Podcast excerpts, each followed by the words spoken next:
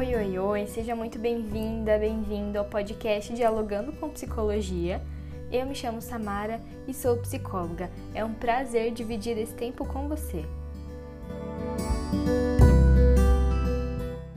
Hoje eu quero te falar sobre a habilidade da autocompaixão. Essa habilidade é muito importante para que a gente tenha aí a nosso favor em momentos que estamos sofrendo, que precisamos de apoio, de bondade, de compreensão e também em momentos em que nos criticamos, nos julgamos. E essa é uma ação muito potente, né, que traz aí mais significado, mais leveza para o nosso dia a dia. Vejo muito isso tanto na minha vida pessoal como também na minha prática profissional. O quanto isso muda realmente, né, a maneira com que as pessoas agem consigo, olham para si mesma e também, consequentemente, né, melhoram aí as, tu, as suas relações. É, a maioria de nós, né, somos extremamente duros com nós mesmos, é, não conseguimos né, lidar com as nossas falhas, com os nossos, com as nossas imperfeições, com os nossos erros. Nós frequentemente pensamos, né, que não somos bons o suficiente, que somos inúteis, que há pessoas muito melhores do que nós, que não importa o que nós façamos, sempre haverá alguém que faça melhor, né? Não é assim que a gente pensa. E essa é uma postura muito crítica, né? Muito dura consigo mesmo. E a autocrítica, ela tende a nos fazer se sentir, né, aí insuficientes, incapazes, nos leva à ansiedade e sempre nos trazendo essa ideia de que nós não conseguimos ir tão longe quanto poderíamos, né? Então ela vai realmente aí reduzindo, né, as nossas energias, reduzindo o nosso senso de que somos boas pessoas, de que temos qualidades, de que temos potencialidades, né? Porque todos nós temos, né? Cada um com o seu jeito, com a sua história, com as suas características, mas todos nós temos valor, merecemos respeito, né? merecemos aí ter acolhimento e olhar para si com bons olhos, né? E a autocompaixão, ela vem no sentido oposto da autocrítica, né? É, a autocompaixão seria né, essa capacidade de nós termos bondade, carinho, né, respeito por nós mesmos, assim como nós faríamos com outra pessoa, né, com uma pessoa querida. E ela tem né, alguns pontos aí muito importantes, que um deles seria né, essa, a bondade amorosa. Um outro ponto que a gente precisa considerar e que a autocompaixão ela traz para que a gente use aí no nosso dia a dia, né, nesses momentos, que é a atenção plena, né? Então trazer a nossa atenção para o momento presente, para o que está acontecendo agora na nossa vida, para como a gente está se sentindo, como essas emoções ali, essas situações reagem no nosso corpo, como que a gente é, localiza né, essas emoções de sofrimento, de autocrítica ali no nosso corpo. E a, a atenção plena na autocompaixão né, faz com que a gente também é, consiga perceber é, o que é que nos traz né, essa sensação de aconchego, de alívio, né, de carinho consigo mesmo. E isso vai aí nos potencializando, né, a, a encontrar mais estratégias para lidar, né, com a autocrítica e também com as situações difíceis que vamos, que vamos encontrando, né, no caminho, porque isso vai acontecer, né, infelizmente ou felizmente nós vamos passar, né, por momentos difíceis, vamos cometer erros, vamos falhar, né?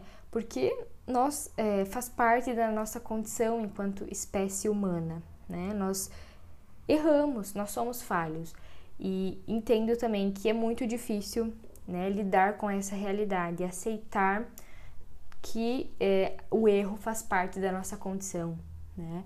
Mas é, se propor a pensar sobre, sobre isso, ir praticando, né, essas ferramentas que nós temos disponíveis aí atualmente, como autocompaixão, vai nos dando aí mais capacidade de olhar para si com outros olhos, né? E é muito comum que algumas pessoas pensem que a autocompaixão, na verdade, é uma forma só de se sentir bem consigo mesma, é um jeito ali de se mimar e nada mais, né? Mas é, a autocompaixão ela tem muita potência na nossa vida. E diferente da autocrítica que faz a gente se perguntar, será que sou bom o suficiente? Né? A autocompaixão ela vem para nos fazer questionar, né? O que, que é bom para mim? Do que é que eu estou precisando nesse momento? Né? Então a autocompaixão ela respeita né, o nosso desejo aí de ser amado, de ser respeitado, de ser valorizado, de ser feliz, né? E não significa é, se mimar para se sentir bem o tempo todo, né? Ser carinhoso né, e ter compaixão com as pessoas que nos preocupamos significa, né, também olhar para si da mesma forma que olhamos para essas outras pessoas, né? Se a gente pensa aí, se você tem uma amiga, um familiar, uma pessoa querida e próxima que está passando por um momento de sofrimento, como que você age com ela? Você julga ela por ela estar se sentindo assim? Né? Você a critica pelo fato dela ter cometido algum erro? Provavelmente não, né? Provavelmente você tenha essa consciência de que ela precisa de apoio, né? De que tudo bem ela se sentir assim, né? Que você vai estar ali para ajudar. Então, nós conseguimos facilmente fazer isso com o outro, né? Mas dificilmente com nós.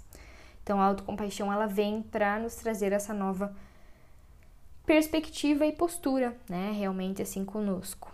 E por mais que a autocrítica nos faça pensar que ela precisa estar ali presente no nosso dia a dia, na nossa vida, para que a gente não se torne uma pessoa preguiçosa, é, passiva ali, que não produz, né? Ela fa nos faz entender que a gente precisa dela para estar motivados. Esses resultados, na verdade, não acontecem, né? A primeira reação, né? Muitas pesquisas indicam isso, que a primeira reação que uma pessoa sente ao receber uma crítica dura, seja de outra pessoa ou de si mesma, é ficar desmotivado, é ficar deprimido, é ficar ali realmente triste. Então, isso tudo, né, sabemos que estando nessa condição, né, de tristeza, de estar deprimido, nós não conseguimos ter motivação, nós não conseguimos ser produtivos, né, ou tentar fazer as coisas ali é, o melhor possível. Muito pelo contrário, né, a gente entra ali num estado é, de muitas vezes ficar paralisado, né, por esses sentimentos.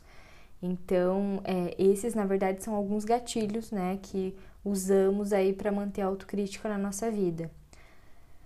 Mas há uma outra forma, né, de se tratar, de olhar para si, que é a autocompaixão, né? E para além disso, né, é preciso que a gente tenha a dimensão desses rótulos, né, de bom ou mal, de errado e perfeito, e simplesmente tentando aceitar de coração aberto, né, como somos, as falhas que temos, as nossas imperfeições.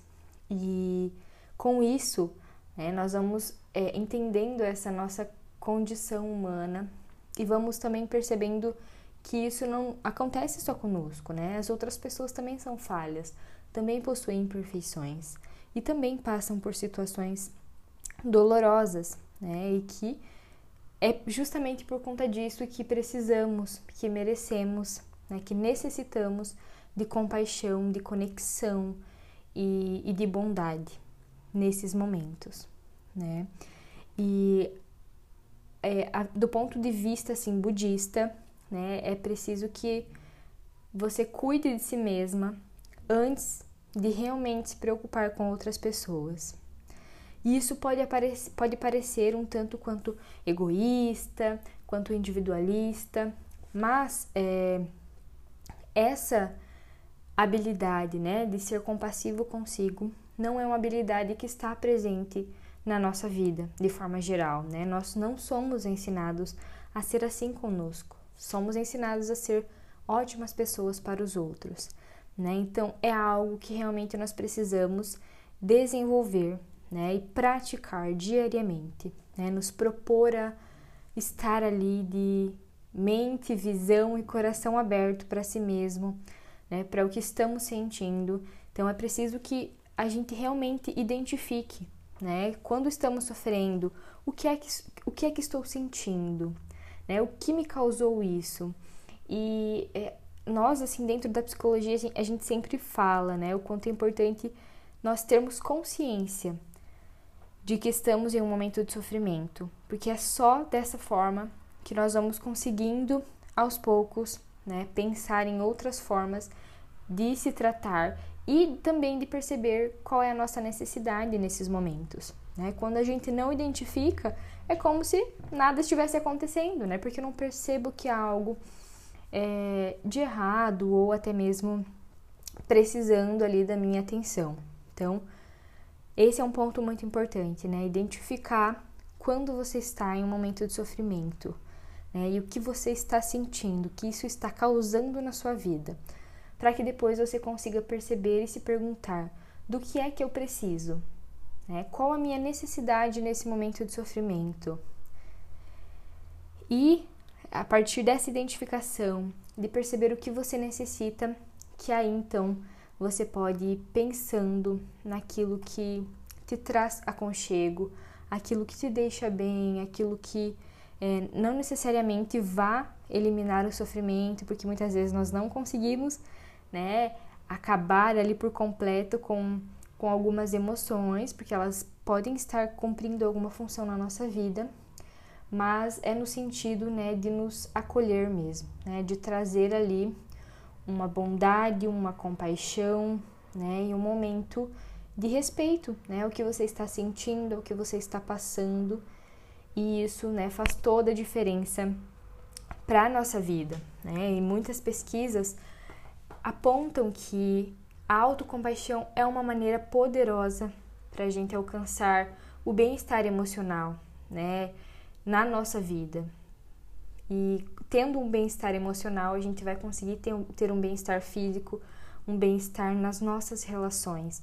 Então, a autocompaixão, ela vai para além dos benefícios que traz para nós. Porque ela nos muda, né, de dentro, muda a nossa relação com nós mesmos, e a partir do momento em que nós somos pessoas diferentes para nós, nós também vamos ser pessoas diferentes para o outro.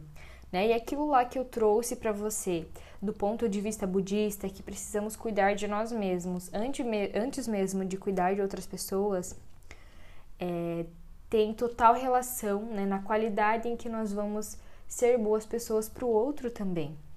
Então, quando nós não nos amamos, não é, temos aí essa capacidade de, de ser bondosa, de ter compaixão, de ter cuidado consigo, nós também muitas vezes vamos ter dificuldade de fazer isso com o outro, né? E, e não só nesse sentido de fornecer compaixão para ele, mas de se relacionar com ele, né? De cuidar, de pensar nas necessidades da outra pessoa, na medida em que mantemos o respeito com nós mesmos, né? E, e tem inclusive um exemplo muito prático, assim, muito visível disso, é, do quanto precisamos cuidar de nós mesmos antes de cuidar do outro, que é, é o exemplo do avião. Né? Então, quando, não sei se você já andou de avião, mas quando é, você está lá pronto para decolar, a primeira instrução que é passada para você é que, em caso né, de alguma emergência, vai, vão cair máscaras e você precisa, primeiramente, colocar a máscara em você para depois conseguir ajudar quem está precisando, crianças, idosos, enfim, outras pessoas que precisam ali da máscara na emergência. Por que isso? É, se você não segue essa instrução e vai tentar colocar, ajudar outras pessoas, você pode ali estar correndo risco, né, de, de ficar sem ar, enfim, dependendo da emergência, é, não conseguir ajudar outra pessoa, né? Você vai se prejudicar antes mesmo de conseguir ajudar os outros. Então, é preciso que você mantenha ali esse cuidado contigo para que você esteja em bom estado para ir fornecer ajuda para quantas pessoas, né, precisarem ali no momento. E isso também cabe para nossa vida, né? Então, a gente precisa pensar nessa qualidade de cuidado com nós mesmos para também melhorar o cuidado com outras pessoas, né? Mas principalmente para desenvolver esse olhar mais compassivo consigo mesma. Bom, era isso que eu queria te apresentar sobre autocompaixão hoje. Se você gostou desse conteúdo, se isso te ajudou a trazer uma nova visão para você, para a relação que você está tendo aí contigo no dia a dia, envia para alguém que você sabe que vai precisar ouvir isso, que se critica em excesso, né, que tem aí o auto julgamento e essa dificuldade muitas vezes, né, de lidar com o erro, com as falhas ou, né, de não se relacionar bem consigo mesma. Então, compartilha com essa pessoa querida também, né, para que ela desenvolva esse novo olhar, essa nova relação consigo mesma. Certo? Se você quiser compartilhar comigo também como está sendo essa experiência, como está sendo esse conteúdo aqui para ti, como está te ajudando, lá no meu Instagram, eu vou adorar te receber por lá. O arroba é psicóloga.samara, com dois A no final do Samara. E eu vou adorar, né, bater esse papo contigo e te conhecer um pouquinho melhor, certo? Um beijo, muito obrigada pela tua presença até aqui e nos vemos no próximo episódio.